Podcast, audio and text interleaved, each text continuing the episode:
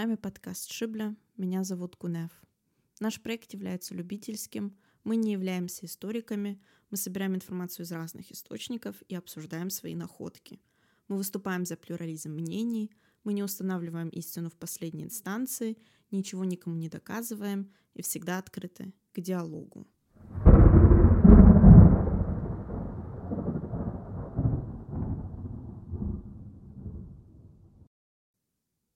Прошлом выпуске мы обсуждали Псетха, одного из главных богов адыгского пантеона, который дословно переводится как бог души.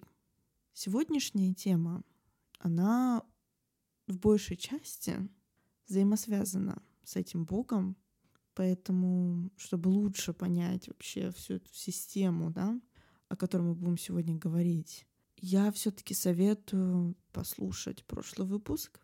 Хочу выразить огромную благодарность Асфару Куйко, который мне предоставил свою книгу. Очень надеюсь, что когда-нибудь мы сможем его пригласить на интервью к нам, где он более подробно расскажет о каких-то моментах, которые нас с исламом интересуют. Ну а пока давайте перейдем к самому рассказу.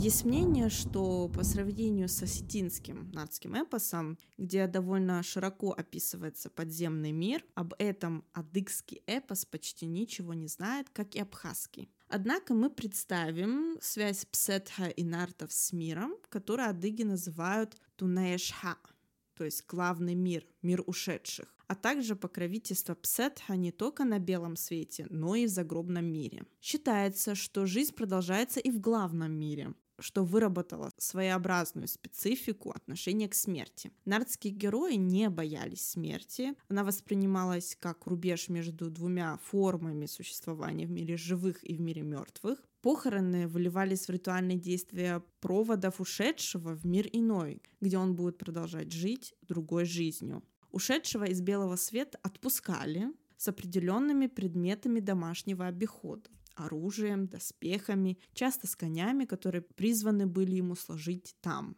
По представлению адыгов, душа начинает покидать тело человека, начиная с ног и поднимаясь вверх до головы, в связи с чем у умирающего начинали раньше всех холодеть ноги. Люди, находившиеся у изголовья умирающего, часто начинали проверять состояние ног. И когда они убеждались, что ноги начинают холодеть, то уже знали, что умирающему осталось недолго. Местом, откуда уходит душа из тела человека, некоторые считали мозжечок, но чаще всего таким местом считалась макушка. Отделившись от тела, душа готовится к переходу в другое состояние. Субстанция души воспринималась довольно абстрактно и отвлеченно. Она воображаема, легка, прозрачна и летуча. Адыгские соотечественники за рубежом, где автор не раз собирал фольклорные полевые материалы, подтверждают идентичность многих религиозных представлений адыгов, но учитывая, что они проживают в большей степени среди мусульман, эти представления стали более исламизированными. Считается, что душа сама не покидает человека, для этого существовал ангел Псахех, буквально переводится как «вынимающий душу ангел смерти». В христианстве это смерть, да, мы знаем, такой с косой приходит за человеком. В исламе Азраил, ну и так далее. У адыгов существует поверье, что ночью в зеркало нельзя смотреть, так как можно было увидеть псахеха. Когда человек умирает, все зеркала в доме завешивают материей. Ангел смерти приходит к человеку перед самой смертью, и его видит тот, кто должен отдать душу. Об этом говорится в рассказе Фариды Кат из города Наур в Иордании. У дяди моего супруга Махамчария Ката было двое детей. Он был женат на дочери семьи Беслан, поведала она. У них родилась девочка. От первой жены, дочери Харуна Хаджа, которая умерла, остался сын. Махамчари заболел. Я слышала от его жены следующее. Я попросила мальчика побыть с отцом, а сама ушла в другую комнату помыть голову. Мой сын, «Дай мне пистолет», — сказал Мухамчури сыну. Тот вытащил из стола оружие и отдал ему. Прозвучал выстрел. Я забежала в комнату. «Аллах, что ты делаешь?» — взяла его за запястье. Он снова выстрелил. «Что ты делаешь?» — спросила я еще раз. «Сюда смерть пришла, точит ножи. Один на меня направляет, другой на девочку, поэтому я наказал ее. На выстрел сбежались люди, подумали, что Махамчари сошел с ума. Мой дед был Эфенди, и его позвали. Он в своем уме, сказал мой дед. Он что-то видел, не трогайте его. Он не врет. После полуночи он умер, а утром девочка умерла. Она проложила ему путь в рай. Их друг за другом похоронили. Говорят, что если ребенок умер, и ты, не противясь этому, говоришь «Я Аллах, ты мне его дал, ты его забрал», то после смерти благодаря ему ты попадешь в рай. В эту ночь, когда он умер, Шихамчири Хадже, брат моего отца, сказал «Эй, зачем мне заниматься этим вором? Он был известным коноградом, отмечает Асфар Куйок. Не буду я из-за него проводить ночь без сна. И ушел домой. Дядя рассказывал. Лег я спать и вижу сон. Он пришел. Ебляр, ебляр, то есть добро пожаловать. Махамчари. Я пригласил его. «Нет, я не зайду», — сказал он. «Ты меня не обсуждай, ты обсуждай, как ты получил шрам на своем теле. Я ничего плохого не сделал. Я направляюсь на утренний намаз, зашел к тебе сказать о твоем шраме. После этого я дал себе слово, что пока я живу на земле, я никогда не буду говорить об этом мужчине. О моем шраме даже моя жена не знала. О том, что души умерших могут приходить во сне, мы не раз слышали. В Науре жила дочь из рода Татыуко. Она говорила, когда умру, я вам сообщу, что там. Спустя некоторое время, как ее не стало, женщина из рода Дидихуко во сне спросила ее, «Джанет, ты обещал после своей смерти рассказать нам все, что увидишь. Почему молчишь? Что ты хочешь услышать? Я хочу знать, пойдут ли в рай женщины без платка, с короткими рукавами, раздеты или попадут в ад. Их что-то спасет. Но ничто не спасет от зла, причиненного языком, сплетнями, ответила она. Адыгские соотечественники в Турции из всех дней недели считают вторник злосчастным днем. Если среди вас есть жители Кунетры, каждый ваш день вторник. Говорят адыги из Вилаета Узуньяйле в Турции.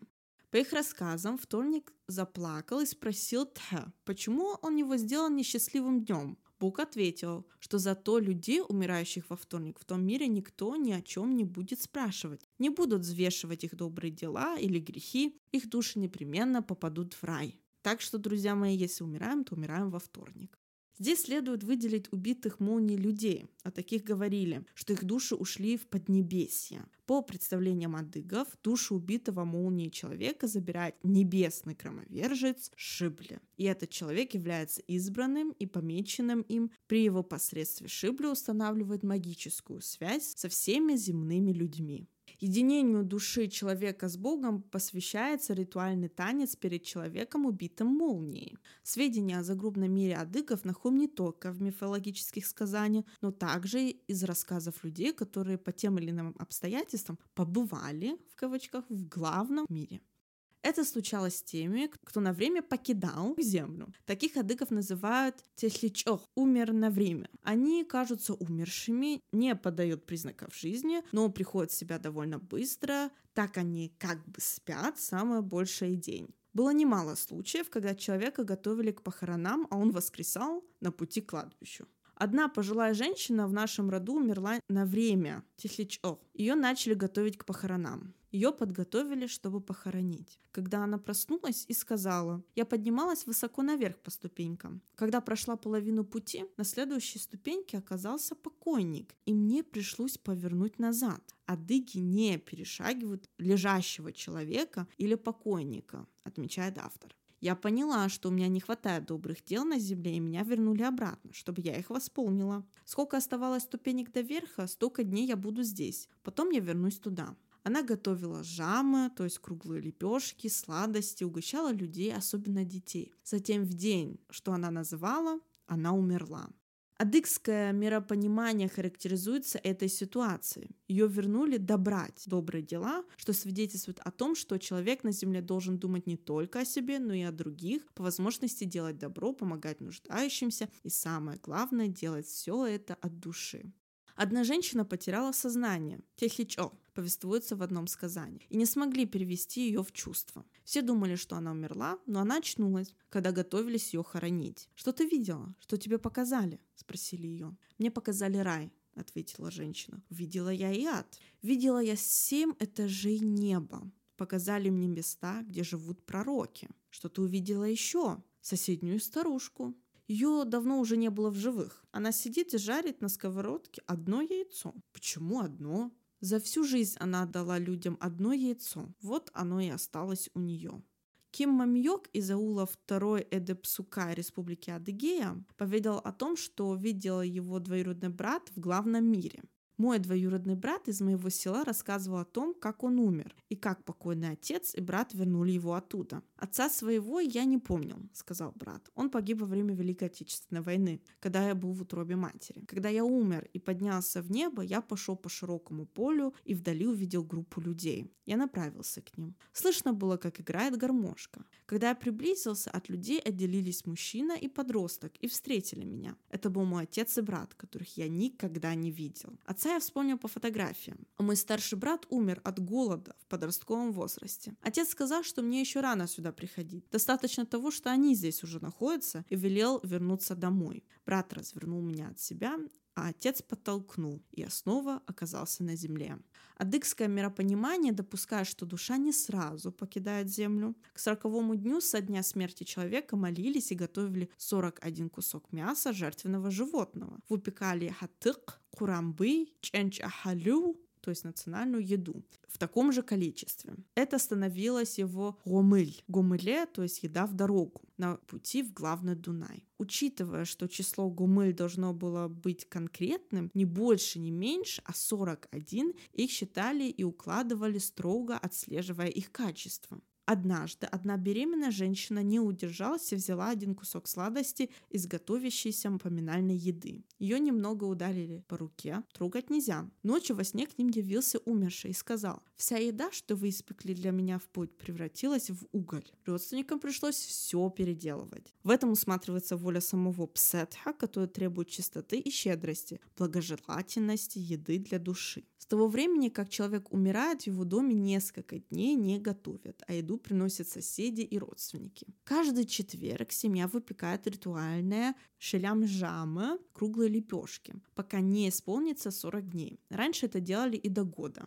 Считается, что на том свете жама становится едой ушедших. Запах жамы, которую готовят в их честь, доходит до их душ. Обычно женщины жарят шелям жамы, каждую из них посвящают конкретному ушедшему и называют его имя. На поминках в седьмой, сороковой, раньше 52 дни после смерти и на годовщину приносили в жертву буков, овец. К поминальному столу приглашались близкие, родственники, жители села. Кроме этого, сырое мясо раздавалось пожилым, одиноким женщинам или вдовам, соседям. После того, как душа покидает землю и отправляется на небеса, после 40 дней со дня смерти, тело начинает уходить в землю. Адыгские соотечественники в Турции особо выделяют 52-й день после смерти человека. Они считают, что в этот день проваливается наша, то есть область между глазами и началом лба, ближе к месту, куда сходятся набровные дуги, якобы там размещается душа человека, и его тело начинает расходиться. Здесь уместно привести один пример, связанный с Нартом Саусруко.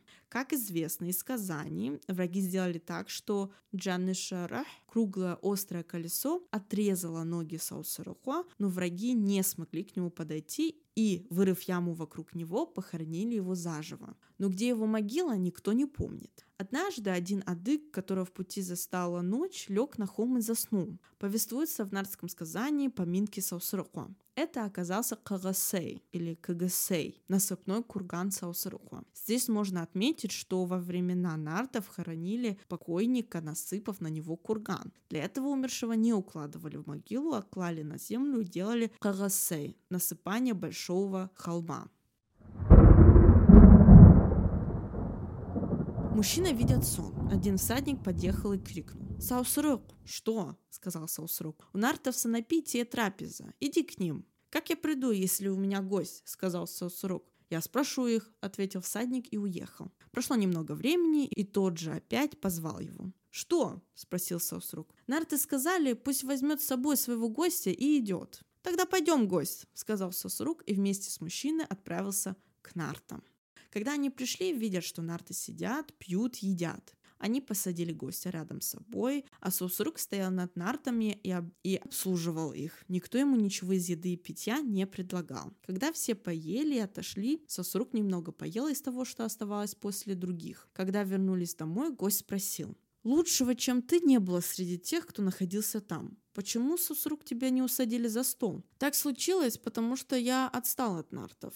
Имеется в виду, что он был последним из нартов, который оставался, когда нарты покинули свою страну. И некому было делать хадеус, то есть еду для умершего, поминки. Поэтому так поступили со мной. Ты иди вперед. Все, ради чего ты отправился в путь, свершится. Все, что ты задумал, получится. Когда вернешься домой, скажи «Это Хадаусау с руку» и поставь для меня несколько столов с едой, угости людей, так проведи по мне поминки. Адыгский мужчина продолжил свой путь, доехал куда он хотел, сбылось все, что он намечал. Вернувшись домой, он накрыл столы, пригласил людей и сказал, что это Гадаус Саусруку, и угостил их едой. Когда это было проведено, мужчина опять направился к кургану Саусруку, сделал для себя ночлег и уснул. Во сне видит. «Саусрук!» кто-то позвал. «Что?» — сказал Саусрук. «У Нартов санапитие. Приходи. У меня гость. Возьми гостя с собой». Саусрук с гостем направились на санапитие. Нарты с радостью пригласили Саусруку и его гостя, усадили их во главе стола. По адыгским обычаям, перенятым от нартов, самое почетное место за столом – это самое отделенное место от двери, отмечает автор.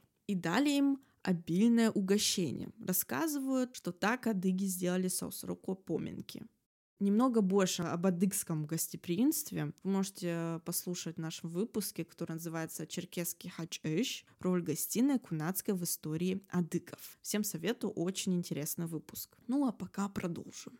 Нарты не успели сделать поминки по Саусруку, потому что спешно выселились из нартской земли. Последний нарт, который покидал Нартие, родину нартов, увидев, что в яме из-под копыт его коня поместился всадник, то есть Адык сказал с горечью, «И таким маленьким человечкам достанется наша земля?» Они ушли, оставив под землей живого Сосурука, и адыги, пришедшие вслед Нарта, считающие их своими предками, сделали поминки Сосуруку и упокоили его душу. Подобное сказание о поминальных обрядах, связанных с верой в загробную жизнь, существует и у абхазов. Герой абхазского нартского эпоса Сасрыква вместе с другими нартами отправился в поход. Как повествует сказание, при одном набеге он лишился всех ста товарищей, всех их перебили. Сесква зарезал множество быков, баранов и устроил поминки по сотоварищам. Затем он и сам был убит в какой-то стычке и неизвестно где похоронен. Его друг изъявил однажды желание отыскать могилу Сесарквы и оплакать его. Плач по ушедшему – это как бы считается ритуальным действием. После долгих поисков, наконец он нашел ее, оплакался церкву, и так как до селения было далеко и время было позднее, то решил тут же заночевать. Привязав лошадь к дереву, он прилег под дубом и скоро заснул. Во сне ему снится, что сто убитых молодцев все церквы в загробной жизни находятся в прекрасном положении. Они довольны всем, и гостей с почетом принимают, и лошадей своих хорошо кормят. Сесарква же его лошадь скитаются голодными и питаются только подаяниями тех ста молодцев. Увидев героя Сесарква в таком положении, друг спрашивает его, «Сесарква, ты превосходил всех на белом свете. Что же такое приключилось с тобой в загробной жизни? Что ты не можешь принять даже и одного гостя?» Сесарква отвечает, как мне принять гостей, когда я сам? То для себя и для лошади выпрашиваю других. Проснувшись, друг догадался, что Сесква по сию пору остался без поминок, и вот он немедленно же устраивает ему богатые поминки. Еще раз снится ему сон. Сесарква теперь в таком же прекрасном положении, как и сто его сподвижников, и в состоянии принимать гостей. Как видно, два нарских сюжета идентичны, и главный мотив – необходимость поминок по усопшему актуален и по сей день. Лапинский указывал на поминальный стол Каан, а не стол кладбища.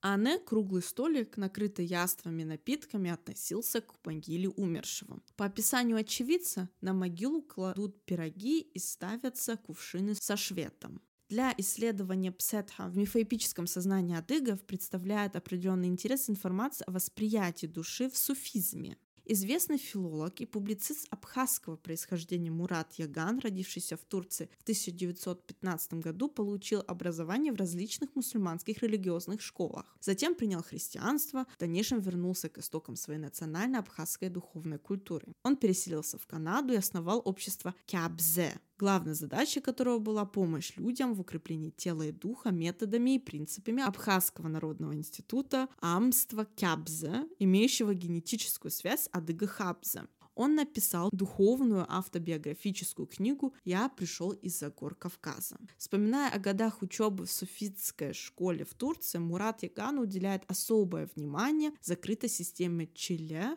работе, направленной на совершенствование суфия. Дервиш, углубляясь в идеологию суфизма, проходил несколько этапов и со временем приобретал навыки и знания, позволяющие преодолевать различные испытания. Нас учили, что мы представляем собой не тела, наделенные душами, а душу, которая обладает телами, писал Мурат Яган. Душа — это часть духа, то есть Бога, которая воплощается в физическом теле или в других вещах. Душа заключена во всяком живом существе и даже в том, что кажется нам неживым, во всем, что существует на свете. Адыги также считают, что все, что растет на земле, имеет душу, комментирует автор Асфар Куйок. Душа приходит в тело, и оно становится ее обиталищем на тот срок, который ей предстоит провести на Земле. В течение этого срока тело служит душе-носителем, с помощью которого она пересекает пустыню жизни, а когда один этап ее путешествия заканчивается, она выбирает себе других носителей в согласии с божественным замыслом. Нас учили, что душа бессмертна, а тело смерть, и что тело не может обладать душой, поскольку смертный не может обладать бессмертным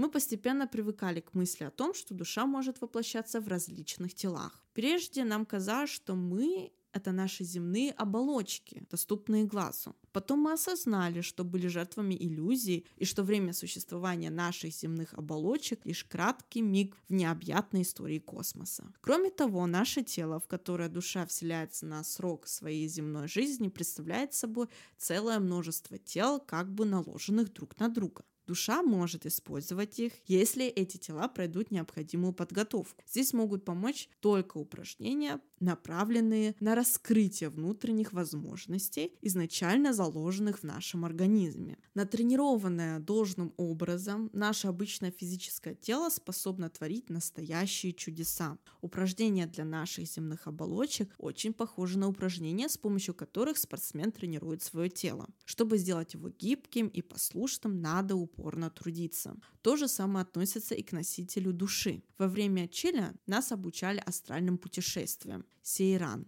Вера в существование души является широко распространенным явлением у многих народов мира. Свое время Геродот отмечал, что египтяне первыми стали учить о бессмертии человеческой души. Когда умирает тело, душа переходит в другое существо, как раз рождающееся в тот момент. Пройдя через тела всех земных и морских животных и птиц, она снова вселяется в тело новорожденного ребенка. Это круговращение продолжается 3000 лет. Предки древних славян, язычники, верили в то, что душа умершего взбирается на небо по дубу. В первобытных обществах сами старики просили смерти, верили, что это нужно для достойного их возвращения в круговорот жизни. Умирающим и возрождающимся богам Диметре, Адонису, Дионисию помогали достойно умереть и заново возродиться. Бог, считали древние, царствовал год или сезон, затем он должен был умереть или быть умершвлен.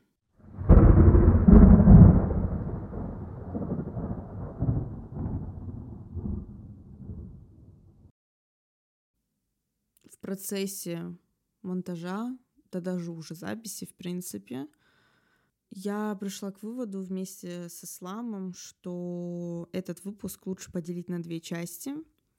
Тема очень необычная, своеобразная. И надеюсь, что вам этот выпуск тоже понравился. Подписывайтесь на все запрещенные и незапрещенные социальные сети наши. Азипсер Аджалямахын. Всем Пока-пока.